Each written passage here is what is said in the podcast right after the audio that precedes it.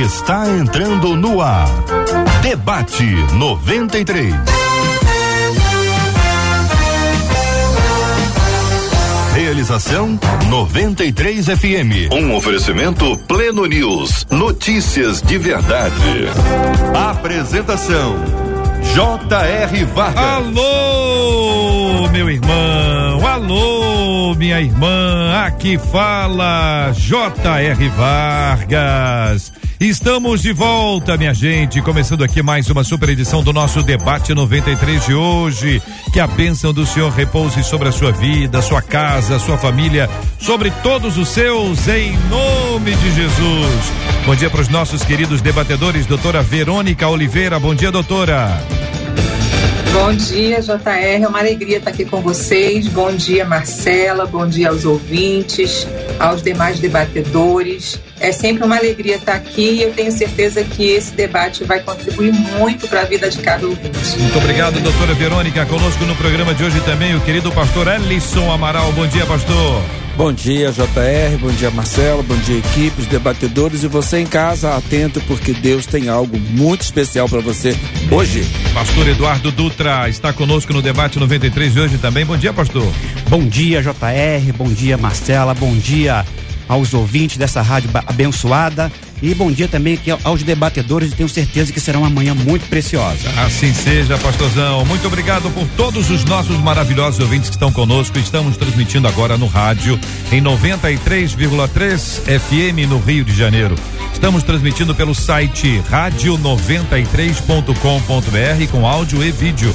Você nos acompanha também no nosso aplicativo, o app da 93 FM. Você pode acompanhar o debate 93 agora pela página do Facebook da 93, Rádio 93.3 FM e no YouTube 93 FM Gospel. Se quiser encontrar com a gente também nas plataformas de podcast, é só buscar. Nós também estamos lá. Marcela Bastos, bom dia. Bom dia, J.R. Vargas, nossos queridos debatedores, que é bom demais ter vocês aqui com a gente e aos nossos ouvintes que já estão na expectativa de vários lugares, JR. Por exemplo, no Facebook, a Maria Pereira, que nos acompanha todos os dias de Santana de Parnaíba, está dizendo: olha, hoje é aniversário da minha cidade aqui em São Paulo e eu resolvi comemorar junto com vocês Opa. no debate 93. Parabéns para a cidade. Quando a cidade está aniversariando, é uma festa, né? Um motivo de muita alegria e nós somos gratos a Deus, que Deus abençoe esse povo querido e muito abençoado. Marcela, nós temos vários dos nossos ouvintes que já estão falando sobre o louvorzão, né?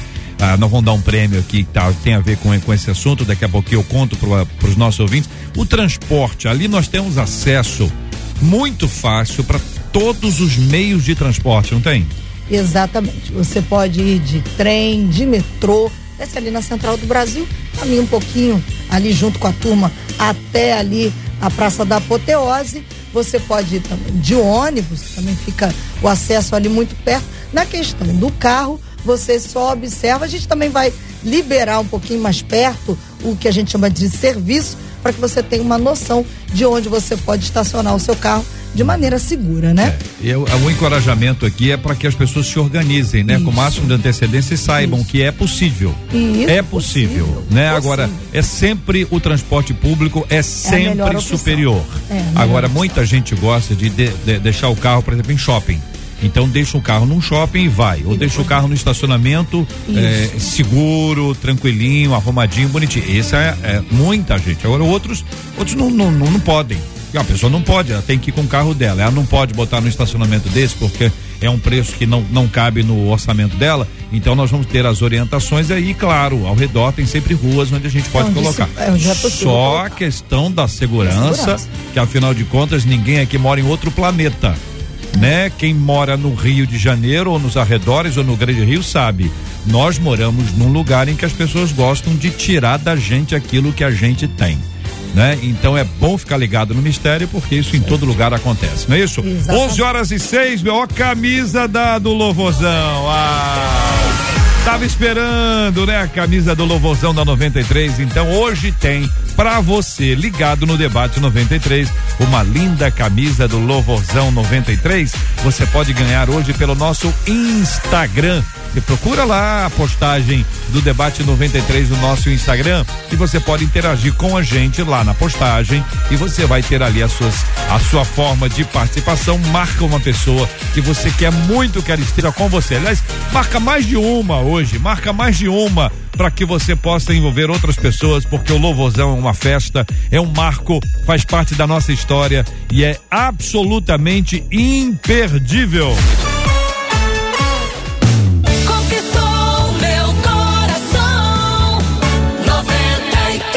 Gente, é o seguinte, nossa ouvinte diz assim: minha amiga não é evangélica e descobriu que está grávida. E essa gravidez é fruto de uma aventura. Ela já tem uma filha que cria sozinha e agora quer abortar. Sou a melhor amiga dela e a única para quem ela confidenciou a situação. Tenho tentado convencê-la a não fazer isso, mas tem sido inútil. Minha amiga diz que não quer pregação ela quer ajuda. O que que eu faço, hein? Caso ela faça o aborto, estarei sendo conivente com ela? Como aconselhar alguém que está envolvido pelo desespero? Ô pastor Ellison, vamos começar a conversar sobre esse assunto?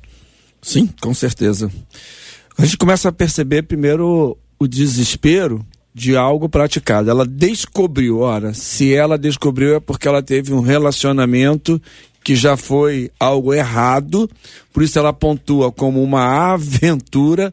Então ela correu um risco muito grave e acaba então com essa aventura, com este erro, ficando grávida. E agora vem o outro passo de um outro erro, ou seja, um abismo chamando um outro abismo. Ela cometeu o erro de uma aventura sexual e agora com outra, outro erro que é a o propósito de fazer um aborto. E a gente sabe que aborto, biblicamente, ele é condenado, Deus deu a vida. Ela deveria ter pensado antes com esta aventura que este risco ela estava correndo e agora ela tem que estar consciente, primeiro, do erro, e agora, não porque cometeu o primeiro erro, partir para o segundo erro, que é o aborto. O pastor Eduardo, o senhor concorda? Então, é, já aconteceu a situação. Eu acho que agora deve acolhê-la, sem julgamento, né? Porque isso infelizmente pode acontecer e fazê-la entender que é melhor pagar o preço por ter a criança do que pagar o preço por um aborto. Até porque nós, né, como cristãos, entendemos, o JR, que Deus transforma a maldição em bênção, né? Lá na frente Deus pode é, reverter esse quadro, mas é, eu sugiro que essa pessoa né, não faça esse aborto, né, e que essa amiga dela seja um instrumento de Deus para ajudá-la nesse momento. Eu tenho certeza que Deus pode transformar essa tragédia.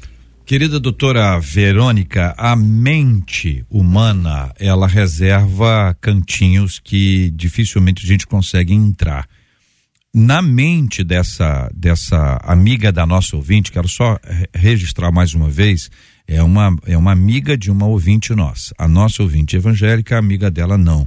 E ela, por fruto de uma aventura, engravidou, já tem uma criança e não quer seguir em frente, né? Ah, é, é, é isso que ela, ela, ela, ela nos descreve. Mas ela pode estar justificando a sua atitude, tendo ali sei lá, X motivos para que ela aborte, ou X motivos pelos quais ela não tem condições de ter uma criança. E existem coisas que a nossa mente mente para gente, que quer nos fazer entender que é assim mesmo. Doutora, como tratar esse assunto? Eu estou pensando aqui na nossa ouvinte, que é a amiga, que é a pessoa que vai conversar com a outra, mas isso se aplica a todos nós, todos os nossos ouvintes têm situações relacionadas a isso. É. é. JR é uma amiga que quer realmente o bem dessa, né, que está enfrentando uma crise, né? É importante é, entender que a pessoa diante de uma crise, né, diante de um estado de desorganização, ela não consegue estabelecer critérios para decisão. Para quem está do lado de cá, no caso, para essa amiga que está aconselhando, fica muito claro, porque ela não, ela está ali diante de uma situação, tendo um olhar pelos valores que ela tem. Então, eu é, sou a favor da vida, eu sei que Deus, ele está ali, ele vai dar a ela o suporte, ela optando pela vida, Deus vai ser com ela, vai capacitar essa mulher a, a transpor essas barreiras, mas essa mulher não tem essa visão. Então, imagina quem está aconselhando a dificuldade que é, né? Então, eu vejo que é importante compreender que ela está num momento de crise, entender que diante da crise, é, uma pessoa ela fica com a visão dela limitada, com os pensamentos limitados, a tendência é agir por impulso, a tendência é agir pelo automático, e geralmente o automático vai buscar alívio e fuga. É, então, é importante essa amiga entender que vai requerer muito escutar pacientemente onde estão os motivos dessa, uhum. dessa mulher que não quer dar seguimento a esse filho, dar, gerar esse filho, e entender onde estão essas rupturas, aonde estão é, é, esse desespero, e aí sim partir desse lugar não dá para partir do lugar, por exemplo, eu como cristã, por falar, olha, não faça isso porque isso é errado, você vai destruir sua vida, você vai acabar. Eu não tenho como argumentar com ela sobre a minha ótica, mas sobre a própria dela. Olha, Quem disse que você não vai conseguir? É. Né? Você conseguiu é, é, criar a sua filha que hoje está aí. Né? Quais são as ferramentas? E aí, através desse diálogo, através desse estar verdadeiramente com ela, buscar saídas juntos. Eu acho que hoje, mais do que nunca, o ouvir no aconselhamento é um fator principal para entender o outro na perspectiva dele e aí, a partir disso, puxar ele para um outro lugar.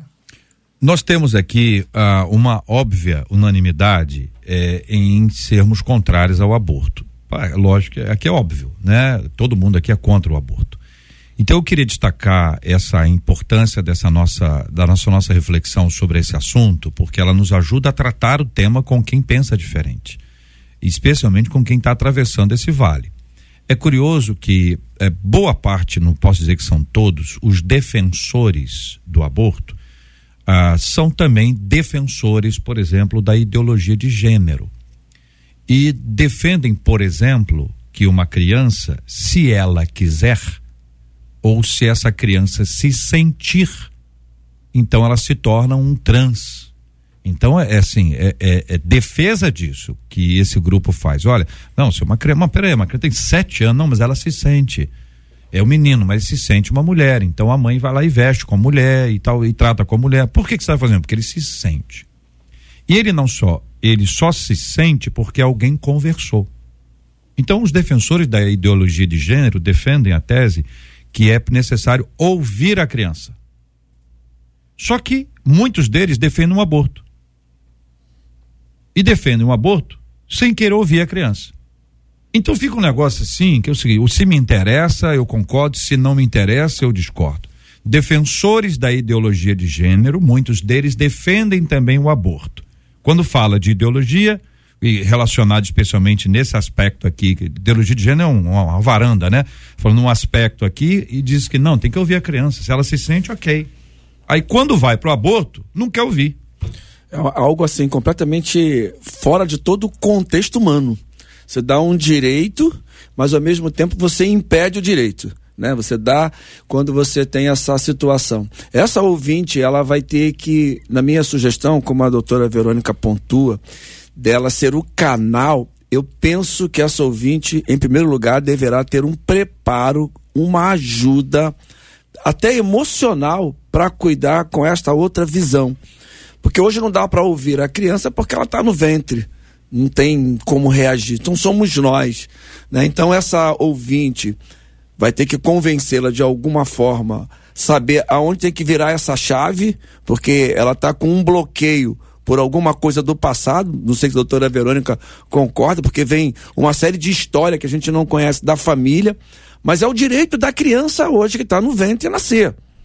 Se é a mãe que vai cuidar posteriormente, se ela não consegue, a própria legislação dá direito de adoção, tem uma série de, de critérios que pode. Mas o que o JR pontua aqui é esse direito tem que ser da criança. Ela hoje não pode manifestar, então tem que aguardar que ela venha. E é essa sabedoria para essa nossa ouvinte que vai acompanhar, que deve estar tá sofrendo, porque só ela confidente, sabe? Sabendo que essa gravidez daqui a pouco largará de ser confidência, porque a barriga vai crescer, uhum. né? Então há todo um, um, não tem como se esconder uma gravidez por todo o tempo, ainda que se consiga, porque eu já sei de pessoas que conseguiram esconder por nove meses a gravidez de família, mas uhum. depois de nove meses veio a criança. E aí, como é que você tem esse comportamento? Então, esse direito à vida, e essa ouvinte deve estar sofrendo, como também a gestante está sofrendo.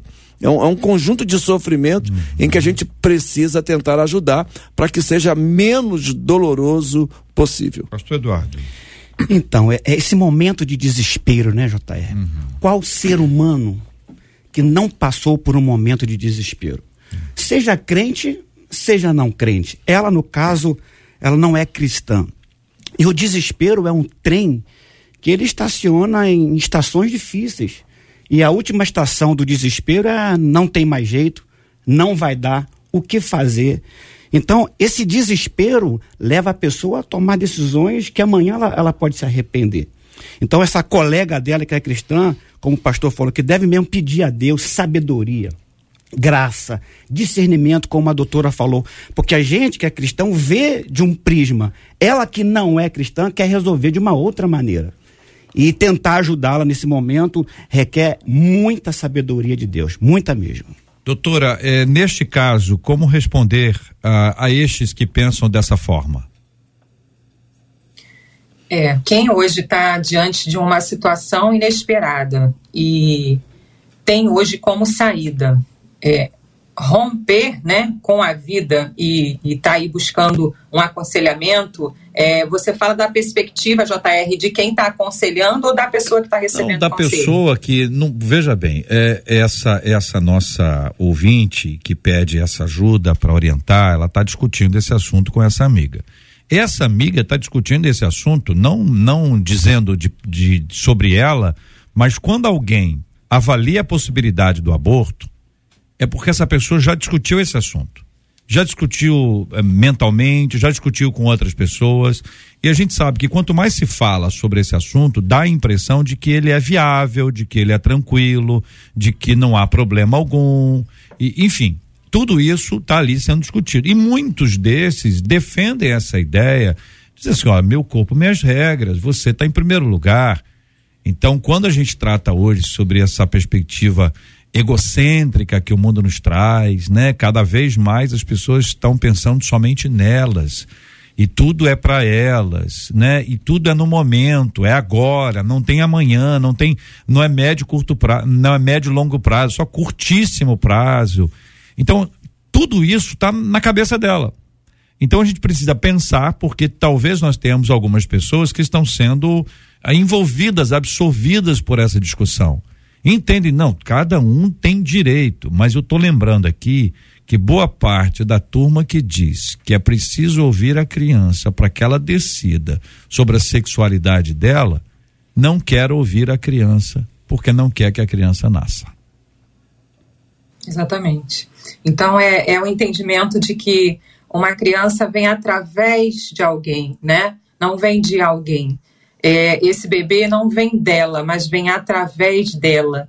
Então, é um ser que tem sim é, criado e projetado no céu e veio para ela.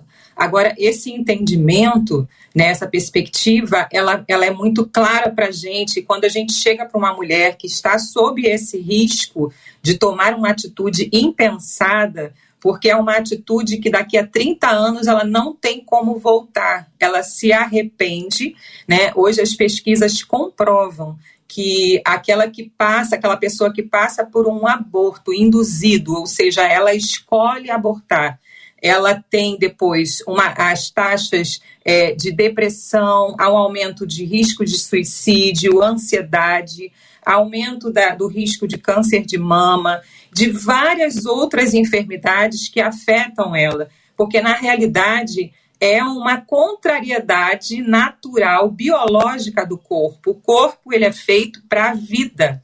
Então, quando há uma interrupção é, dessa forma, psiquicamente, biologicamente, aquela mulher é afetada. E pesquisas comprovam isso. E, infelizmente, essa, esse é um dado que hoje na sociedade quer se calar, mas os profissionais de saúde recebem diariamente mulheres totalmente né, comprometidas pela depressão e não por uma questão moral, porque ah, foi errado o aborto, é porque aquilo interferiu no biológico dela, interferiu no psicológico, e hoje ela conta. É, é, eu já acompanhei casos de mulheres que contam, né? Quantos anos faz que eu abortei? Ah, hoje meu filho estaria fazendo 15 anos. Então ela carrega na emoção dela, na alma dela, essa dor, apesar de ter sido uma, uma ação isolada lá na adolescência de forma impulsiva. Então, eu diria assim que hoje, quem está passando por isso, busque ajuda. A própria palavra fala que na multidão de conselheiros há sabedoria. Então, busque o entendimento de alguém. O seu cérebro, ele está nesse momento num sistema de lutar ou fugir. Ele quer só alívio. Ele vê o que é de imediato e mais rápido. E, de repente, isso que você ouve na sociedade. Faça isso porque você resolve o seu problema. Faça isso porque você é dona do seu corpo. Mas essas pessoas que falam isso não estão comprometidas com a sua saúde física, mental. Então, você depois que vai ter que arcar com toda essa dor, tanto biológica quanto emocional. Uhum. Então, quem tiver alguém assim também em volta, dê o braço, porque muitas vezes é o medo da exposição, do julgamento. Ah, vou engravidar, mas não tem marido, não tem ninguém. Como é que é? A outra vez já é o segundo filho, já é o terceiro. Então, é, é geralmente o medo dela do julgamento de gerar né? É, o, o, o hoje está ao contrário, né? O medo dela assumir isso também. Então, quem tiver em volta, é, assuma esse lugar de ser um, um cérebro pensante para essa pessoa também, auxiliar ela, aconselhar, trazer clareza, acolhimento, para que ela possa sim decidir, mesmo que por hora ainda muito em dúvida, uhum. mas decida pela vida, porque eu nunca atendi uma mulher que tenha tido arrependimento de ter eh, dado sim a uma vida.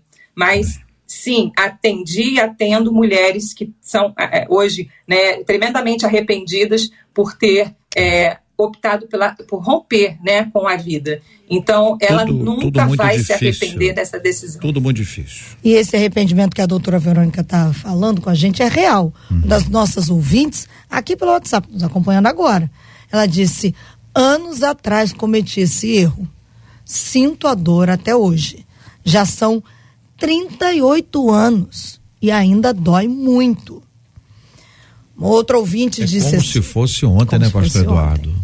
A pessoa quando tem 38 anos, quer dizer, é, é, cada vez que, que lembra ou vê uma pessoa da mesma faixa etária, seria, ou ao, ao, tá ouvindo a gente, ou qualquer outro lugar, traz à memória aquilo que foi feito, né, pastor? Verdade. E o pior depois é carregar essa culpa. Carregar essa culpa a vida toda por ter tirado uma vida. E mais uma vez eu bato nessa tecla. É melhor pagar o preço de ter a criança do que o preço é do aborto. E ela falou aqui que ela não queria pregação.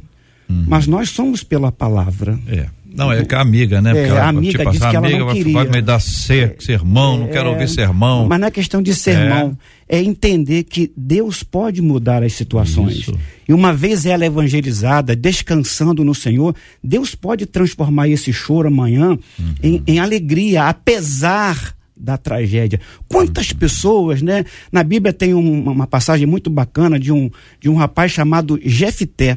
Uhum. Qual é a genealogia dele? filho de uma prostituta. Não foi desejado, não foi programado, não foi sonhado, mas apesar de Deus o usou de uma maneira poderosa. Então, minha filha, é, descanse no Senhor e com certeza Deus vai mudar essa situação. Marcela.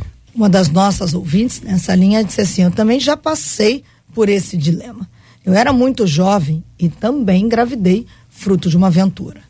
Tentei tirar. Tomei vários remédios, quase morri, mas graças a Deus não consegui. Hoje a minha filha tem 27 anos. Ela é uma benção em todos os sentidos. Eu confesso a vocês, me arrependi de ter tentado tirar. É. Fora o risco que corri com a minha própria vida, diz ela. Tenho né? certeza e gostaria de dizer para esta moça, se eu pudesse, seu filho vai ser uma benção. Amém. Ela diz hoje, eu sei disso de experiência própria. O que a gente percebe aqui, JR, uhum. é que pelo fato dela ter dúvida já é um grande passo para ela ser aconselhada. Porque se ela tivesse uma determinação de não buscar ajuda, ela estaria sozinha e tomando a decisão. A partir do momento que ela diz, eu confidencio, ela está dizendo assim: eu estou com dúvidas. Eu, eu não estou com a convicção de que esse é o melhor ato. Então, essa nossa ouvinte já tem um, um pretexto muito agradável, porque ela já recebeu como confiança essa confissão e esse pedido de socorro. Então é um primeiro passo onde a nossa ouvinte vai poder entrar com muita sabedoria para ajudá-la nessa dúvida cruel e inclusive aproveitar todas as coisas que estão sendo ditas aqui, com testemunhos, com relatos e até mesmo na própria internet você deve encontrar aí algumas informações, mas também tem com psicólogos, com pessoas que possam ajudar. Então só o fato dela ter a dúvida já é um primeiro passo para que ela evite uhum. o aborto que vai trazer sofrimento muito grande para ela. E sem dúvida, essa criança pode ser uma bênção mas é a dúvida ainda, porque está no ventre. E a gente espera que essa dúvida saia em nome de Jesus com a ajuda da nossa ouvinte. Então, o que, que é o desespero? Desespero é um estado emocional de extrema tensão, ansiedade e medo. Então, ela quer tomar essa, essa decisão com medo de alguma coisa. Interrogações. Será que esse pai é casado? De quem é, quem é o pai? Então tudo isso gera medo e por causa do medo ela quer talvez tomar essa decisão. Então acho que vale a pena também pensar em tratar esse medo. Por que você quer fazer isso? Uhum. E decisões sendo tomadas, os medos batem de qual ordem for. E a gente vê aqui uma das nossas ouvintes dizendo que um casal jovem, familiar, né, da parentela dela, a menina tem 19 anos, engravidou e quer abortar. A família não sabe. Mas o menino, o rapaz, a gente não sabe quantos anos tem, ela não informa. É, ele não consentiu, ele foi contrário. Ela pediu para que ele comprasse o remédio, né, para abortar a criança, mas esse rapaz não consentiu. E aí, esse é o contrário do caso de um ouvinte. Então o... a criança não foi abortada. Ah, não, não foi abortada. Não foi abortada. A menina está grávida ainda. Uhum. Ela está nesse período de o gravidez. O pai da criança não consentiu. Não, não consentiu. aceitou. Ele, é, ele quer a vida. Ele quer a vida. Ele quer a criança. Ele quer a criança. Que é o contrário uhum. de uma outra ouvinte pelo WhatsApp que conta, e já ela, esse caso de agora está acontecendo nesse momento. O caso que eu vou contar agora aconteceu há 16 anos. E ela disse assim: há 16 anos eu decidi ter meu filho. O homem com quem eu achava que tinha um relacionamento quis que eu abortasse. Eu fui contra. Ele nos abandonou quando dei a notícia, mas decidi pela vida. E o meu filho é muito amado, disse ela. Muito bem. Palavra boa, muito obrigado aos nossos ouvintes. Está com a gente já aqui o querido pastor Osiel Nascimento, a quem eu saúdo aqui. Seja bem-vindo, pastorzão. Tudo bem? O prazer é sempre meu, graça e paz vos sejam multiplicadas em Cristo Jesus. Eu esperei o senhor subir a escada e descansar, porque eu, nós estamos aqui juntos há muitos anos, né? Isso. Então, às vezes, como nós estamos há muitos anos, é, é bom esperar um pouquinho, né? Para subir, para dar uma 10, respirada. 12 anos de é, idade. É, e eu, três, quatro, né? Mas muito bem. Pastor Oziel, queridos irmãos, é o seguinte, a vida não é um videogame. Isso aí. A vida não é um videogame. No videogame, quem gosta, né, e joga videogame, dizem que você começa e se você morrer, entendeu? Se você não tiver condições de ganhar, você restarta lá o jogo e começa tudo outra vez. Então dá a impressão que as coisas são meio assim na nossa vida hoje. Ah, o que, o que que deu aí? Ah, o que acontece? O cara, é, a menina tá, tá grávida? Não, aborta e, e segue, segue tudo normal, acha que é videogame. E essas coisas não são assim. Não são assim. Tudo deixa rastro e nesse caso emocional e espiritual. Isso é importante. Consequências espirituais pesadas. Não é brincadeira. Não, mas é a graça de Deus, cuidado com o seu entendimento sobre graça. Porque não é uma graça irresponsável, não. Não é uma graça barata que não tem disciplina. O que é não tem disciplina é graça barata. Então Deus disciplina todo aquele que ele ama.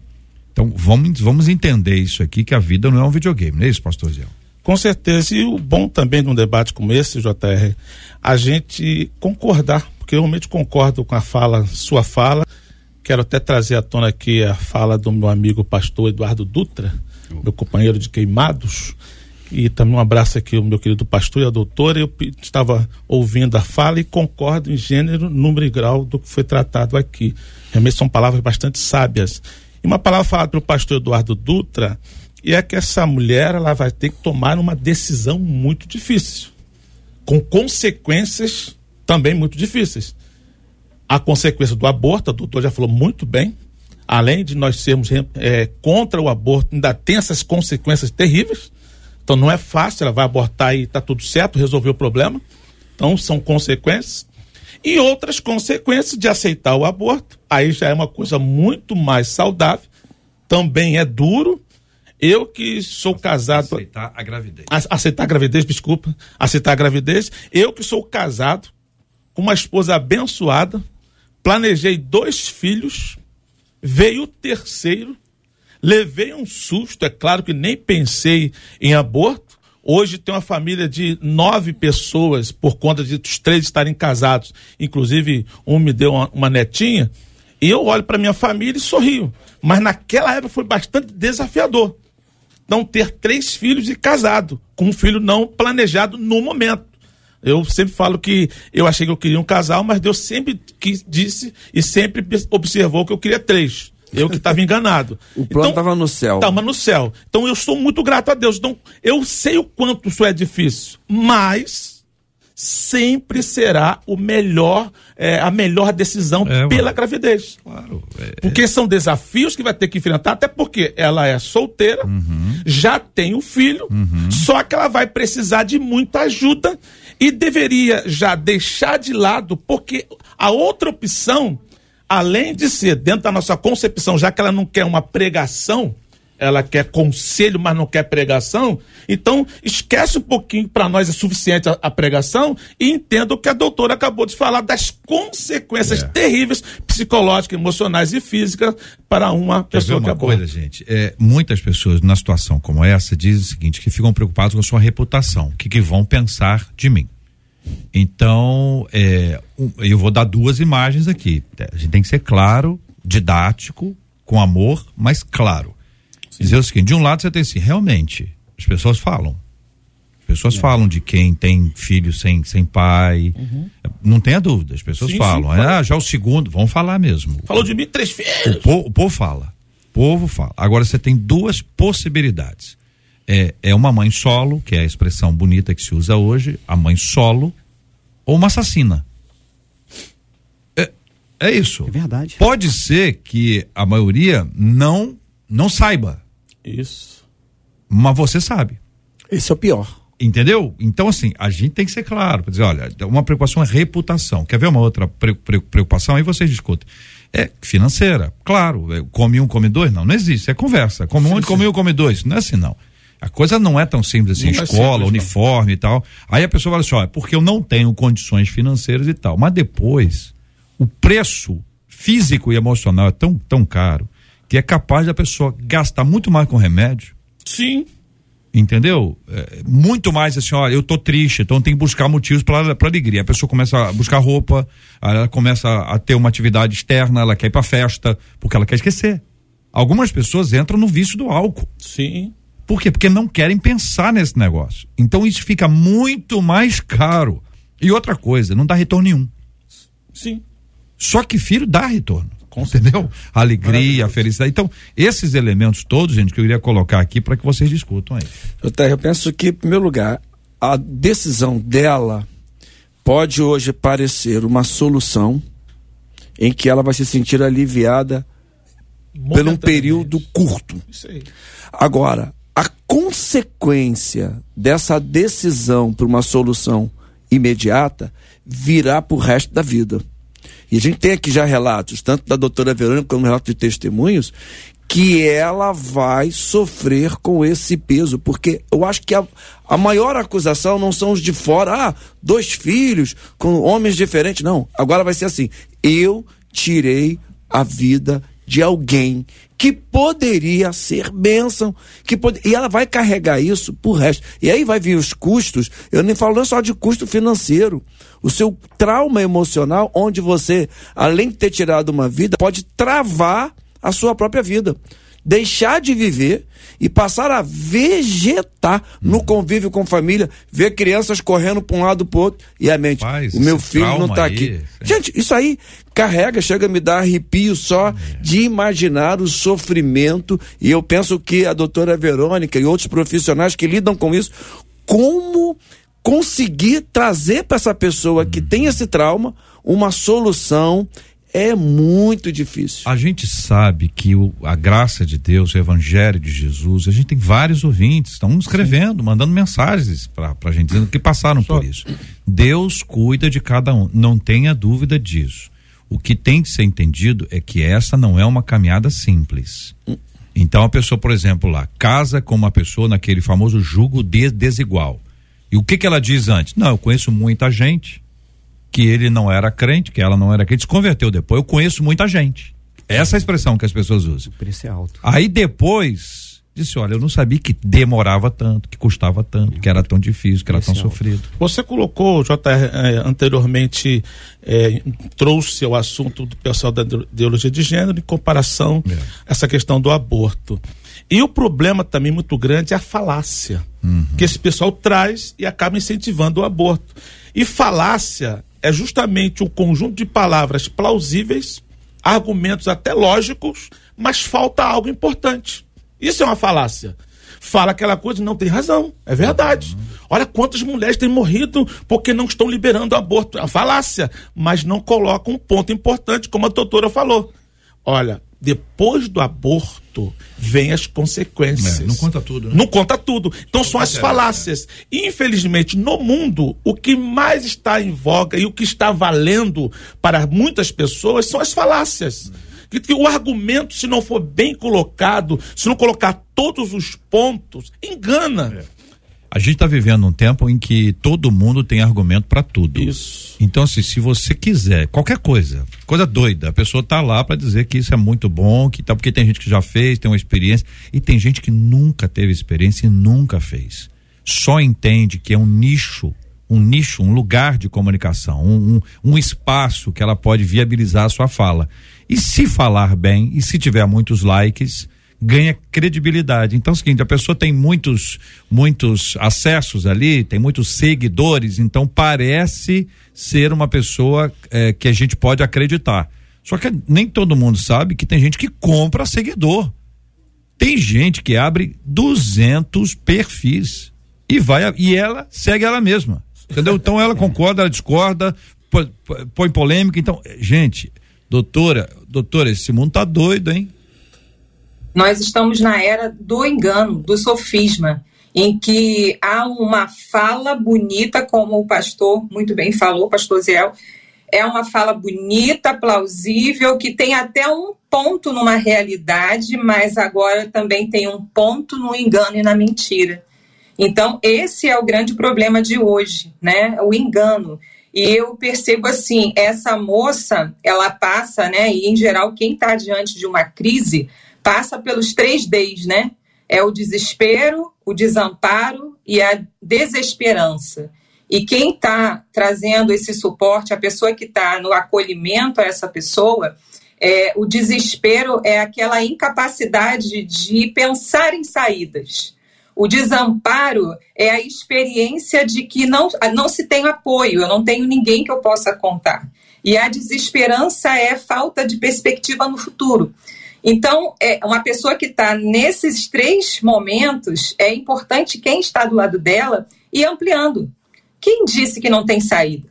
Vamos pensar em outras estratégias. Vamos lá. E você vai ajudando a pessoa a enxergar possibilidades. Né? No desamparo, quem são as pessoas ao seu redor que podem te dar apoio, suporte? É, quem disse que o futuro vai ser esse que você está enxergando agora, catastrófico? Então, essa pessoa vai desconstruindo, porque a Bíblia mesmo fala: a transformação é na mente. Então, vai lá, no momento do seu aconselhamento, no momento que você está do lado dessa pessoa, escuta o que ela tem na mente, quais são as construções, as ideias, as distorções que ela tem nesse momento, balizando a decisão dela. E em cada estratégia que você vê, a cada pensamento, a cada engano, a cada distorção, você vai trazendo clareza, verdade. Quem disse? Quem sabe? Será que por essa ótica aqui você pode enxergar dessa forma? Então, a, a partir disso, você vai ajudando a pessoa a desconstruir aquele engano que está balizando uma decisão e uma decisão que é traumática que vai ser arrastada pela vida depois e que vai requerer muito dela o auto-perdão, né, a consciência depois do que ela pode fazer com essa dor, porque hoje nós temos a sociedade que fala, ah, você pode escolher, você pode escolher o que você quiser, mas é com base numa imaturidade, porque maturidade não é só a capacidade de escolher, maturidade é assumir e dar conta das suas escolhas que muitas vezes são uhum. é, é, é uma, uma, uma, escolha que vai gerar sofrimento e dor. Marcelo. As dores são diversas, compartilhadas por aqui, né? É, os testemunhos, né? Um dos nossos ouvintes disse assim: eu fui vizinho de uma mulher que abortou o filho. E passado o aborto, ela começou a ouvir o choro da criança durante 24 horas. Meu Deus. Ela ficou perturbada algumas das nossas ouvintes é, dizendo do quanto elas tentaram tirar seus filhos, não conseguiram e hoje são gratas a Deus por não terem conseguido tirar. Uma outra área de dor são aquelas que estão tentando engravidar, não conseguem, uhum. como uma das nossas ouvintes diz assim: fico triste. Minha gravidez eu perdi meu filho por causa de um erro médico no parto. Eu tô arrasada.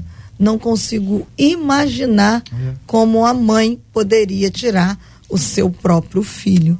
Então, as emoções são as diversas aqui das pessoas nos acompanhando.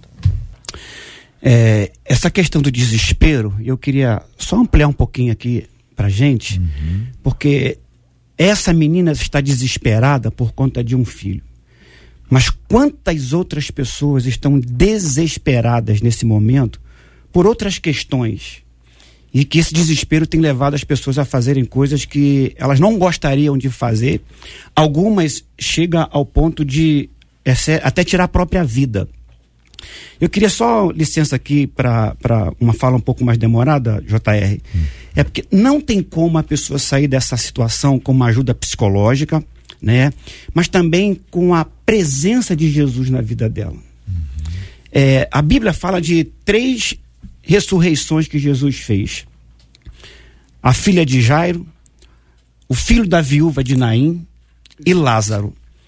A morte ela tem três estágios: velório, cortejo e o sepultamento. A filha de Jairo representa o velório, é aquele momento íntimo né, interno, só os familiares, poucos amigos. O filho da viúva da cidade de Naim representa o cortejo, é aquele momento que a vergonha está exposta, está todo mundo vendo. E Lázaro? Lázaro representa o sepultamento, o final de tudo. Isso é didático, isso é pedagógico. Três ressurreições que Jesus fez. E, e ele apareceu nas três. O que, que ele estava querendo dizer com isso? Que não importa se está no começo, no meio ou no fim. Quando Jesus chega, milagre acontece. Então, essa pessoa que está passando por, por esse momento difícil, seja essa menina que não é cristã, ou você que está nos ouvindo nessa hora, que também está desesperado por uma situação, não sabe o que fazer, né? já pensou tanta coisa, Mas eu quero falar para você que hoje, nessa manhã, querido irmão, querida irmã, coloque Jesus na sua vida. O Deus que nós servimos, ele é poderoso para fazer infinitamente mais. Mais do que pedimos, mais do que pensamos. Todos nós já passamos por momentos é, desesperador, que nós não sabíamos o que fazer. Uhum. E nessa hora, nós precisamos clamar pelo Senhor, que é o nosso socorro bem presente. Uhum. E a palavra do Senhor vai falar sobre esse momento aí. Se há uma gravidez, é porque Deus permitiu. Isso não é a dúvida. Porque quantas pessoas gostariam de estar grávidas e não estão? E Salmo 139, versos 13 até o verso 16 vai falar sobre isso. Pois puseste as minhas entranhas, cobriste-me no ventre da minha mãe. Eu te louvarei, porque de um modo assombroso e tão maravilhoso fui feito. Maravilhosas são as tuas obras, e a minha alma o sabe muito bem. Os meus ossos não te foram encobertos, quando no oculto fui feito e entrenecido das profundezas da terra. Os meus olhos viram o meu corpo ainda informe. E no teu livro todas estas coisas foram escritas, as quais em continuação foram formadas quando nem ainda uma delas havia. Já há o fruto, já há a criação de Deus. Eu sei para você ouvinte que talvez a, a, a mulher que está sofrendo não esteja nem nos ouvindo, mas você que é a nossa ouvinte, peça a Deus muita sabedoria para ajudar esta senhora que está no desespero. Ela está em dúvida. Ainda há uma esperança para ela não submeter a um risco grave, tanto físico quanto emocional e, acima de tudo, espiritual. E essa vida que está para nascer, que pode ser uma benção. Imagine se Beethoven e tantos outros, as mães tivessem abortado. Não teríamos hoje Santos Dumont com a gente com a, passando com o avião. Pessoas que foram importantes na história, quanto essa própria mãe que está aí com a dúvida, você é importante, você veio ao mundo. E com todas as dificuldades que os nossos pais tiveram, nós estamos de pé Amém. e vamos vencer, porque o Senhor é o Senhor que cuida. E JR, é, ela faz uma pergunta também muito interessante aqui. A colega que é cristã, que eu acho que vale a pena também. Caso ela faça o aborto, estarei sendo conivente com ela? Bom, ela só será conivente se ela pegar pela mão, ou estimular, né? ajudar, né? estimular. Mas o, a gente crê que ela não vai fazer isso. Claro que não. Né? Não vai fazer, nós vamos orar para que isso seja quebrado, mas ela só será conivente se ela ajudar, estimular, pegar que... pela mão. É por isso que eu gostaria de falar uma palavra justamente para amiga crente. É. Uhum. E deixar aqui um versículo, já que a outra não quer pregação, mas a amiga crente precisa de uma palavra. Não, a gente prega de assim mesmo. É, prega é, mesmo. É da amiga. É pela pregação, né? A amiga, a amiga tem que ser mais suave. Olha só o que diz Provérbios 12, 18. Há palavras que ferem como espada, mas, mas a língua dos sábios traz a cura. Há um dom espiritual que eu acredito que nós precisamos cada vez mais, é o dom da palavra de sabedoria. É isso aí. É uma palavra tão simples, mas tão necessária, pontual e tão forte, porque vem de Deus, que é capaz de impactar. Uhum. Então, essa amiga crente, como o pastor acabou de falar sobre pedir sabedoria, peça sabedoria uhum. e seja usado por, usada por Deus em uma palavra de sabedoria. Pastor, já falei tanta coisa, de repente vai vir uma palavra que, embora naquele momento pareça que não surtiu efeito, ah, eu não quero saber, mas é aquela palavra que Jesus disse, que Deus disse na sua palavra assim: não volta vazia. Então você vai ser um instrumento de Deus, você não é conivente por conta de quê? Só pela preocupação que nós estamos percebendo aqui e não vai é, fazer aquilo que nós já orientamos a não fazer. Existe um problema que é o problema da omissão. Sim. A pessoa que cruza os braços já sei que sabe, é cada um com a sua vida, né, irmã? Cada um com a sua história. É fato, cada um com a sua vida e cada um com a sua história. Mas a omissão é um pecado. Omissão, ainda mais numa circunstância como essa, é você deixar de dizer alguma coisa que a pessoa não sabe. Exatamente. Eu vou dar para vocês um exemplo. Eu vou falar metade aqui, vocês vou perguntar se vocês sabem. Se vocês souberem, vocês não não podem não podem é, dar a resposta, tá bom? Tá bom. Tá combinado? Tá combinado? Tudo posso. Sabe o que vem após? A frase é essa. É. Tudo posso. O senhor sabe? Os senhores sabem? É, os três sabem. Os quatro sabem. Oh, que coisa impressionante. 100%. Pesquisa indica 100% dos pesquisados sabem. Mas tem gente que não sabe. É verdade. Então, quando eu digo assim, tudo posso naquele que me fortalece, Eu estou dizendo que eu sou fortalecido por aquele, por ele. Não sou, não sou, eu, eu não tenho a força. Isso. Eu não tenho a força. Quem tem força é ele. E porque ele tem a força, ele me fortalece, e porque ele me fortalece, eu posso. Então você tem uma, uma estrutura de frase que é clara. Agora tem gente que não sabe. Quando você disser, leva os meus olhos para os montes, de onde me virá o socorro? A pergunta que muita gente faz na hora de crise. Se você sabe a resposta, ufa. Agora quem não sabe? Então a omissão é quando você deixa de contar alguma coisa que é fundamental para o conhecimento do outro. Então eleva os meus olhos para os montes, de onde me virá o socorro? O crente responde o quê? O meu socorro vem do Senhor que fez os céus e a terra. Então o crente que conhece a Bíblia e se apropria dela e crê na palavra do Senhor, ele diz não, um versículo o, o negócio, de... o negócio não está fácil, mas eu, eu vou eu vou em frente. Aí você tem uma resposta. Agora a omissão é Isso. é quando você tem o que dizer, você precisa dizer e você não diz. Eu gosto muito daquela frase de Isaías no versículo diz assim: hum. serei achado por quem não me procurava. É. Ou seja, o fato de não estar procurando não nos omite a necessidade de achar. Uhum. Então ela não sabe, é. mas precisa que alguém Pastor Zé, eu até vejo essa mãe grávida ela na verdade está procurando e não sabe o que. Isso. Eu continuo com essa minha tese, porque se ela está com uma dúvida, ela está procurando, porque ela não está com convicção. É. Sei. Eu, eu, entendo, e aí a psicóloga pode até nos ajudar com essa palavra, doutora Verônica, porque se ela tem dúvida, ela ainda não decidiu.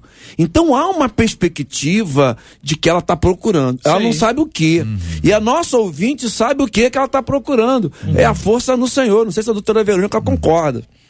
É, e o, o pastor Zé falou em, ela, em essa crente ser usada. Isso. E ousada. Também. Né? Porque há pouco tempo o JR falou uma coisa muito interessante: de falar a verdade em amor. Uhum. Você pode gerar vida, mas você também pode ser uma assassina, um posicionamento.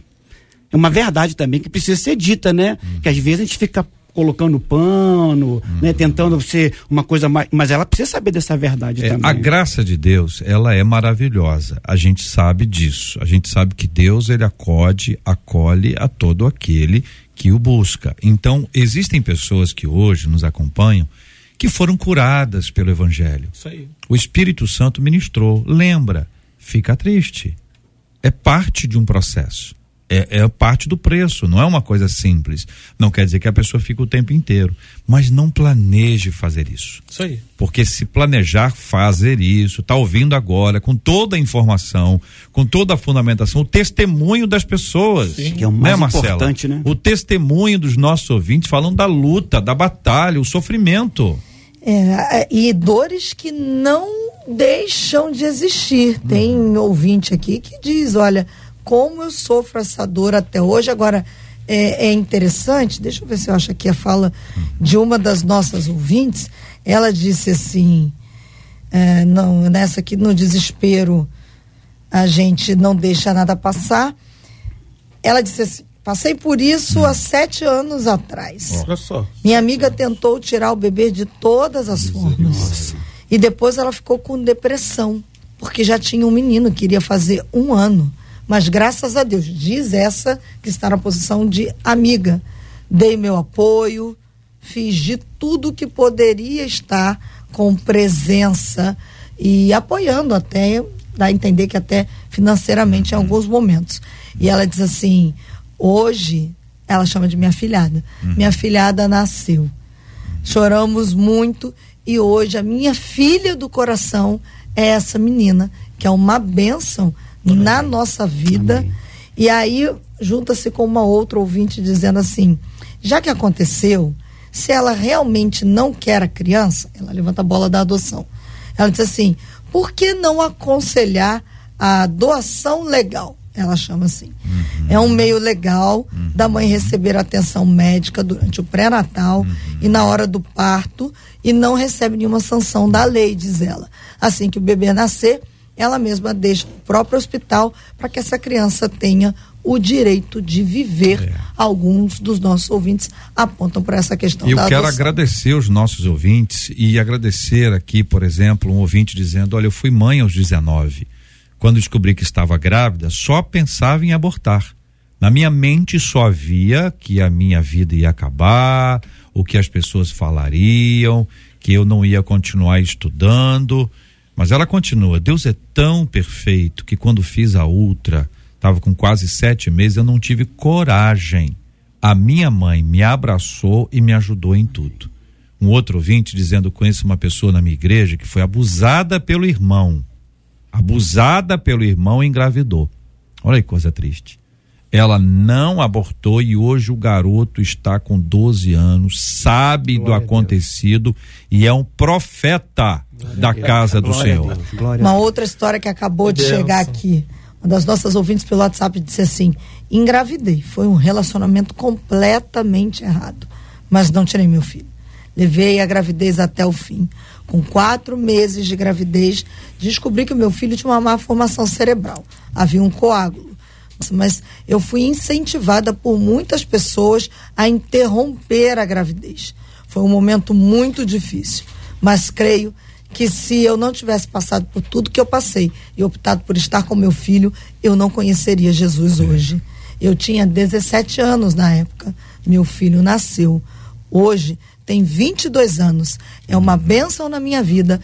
Estuda na Alemanha. Oh. É um milagre de Deus. Germany. Detalhe: hum. nasceu curado. Louvado ela. seja o nome do Senhor. Olha, gente, são muitas histórias e eu quero agradecer os nossos ouvintes por compartilharem testemunhos dessa luta. E nós queremos orar daqui a pouquinho por você que está que estava pensando nisso, colocando isso diante de Deus.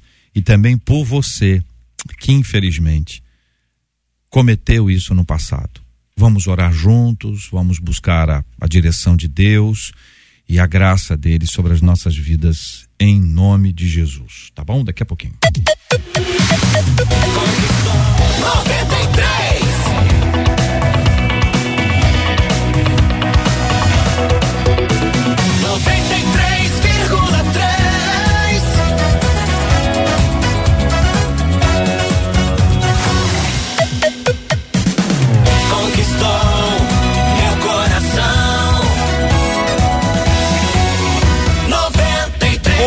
Ouvinte dizendo: Nunca pensei que passaria por isso, mas estou sendo apunhalado pelos meus próprios amigos. E ouvinte, é mesmo, é?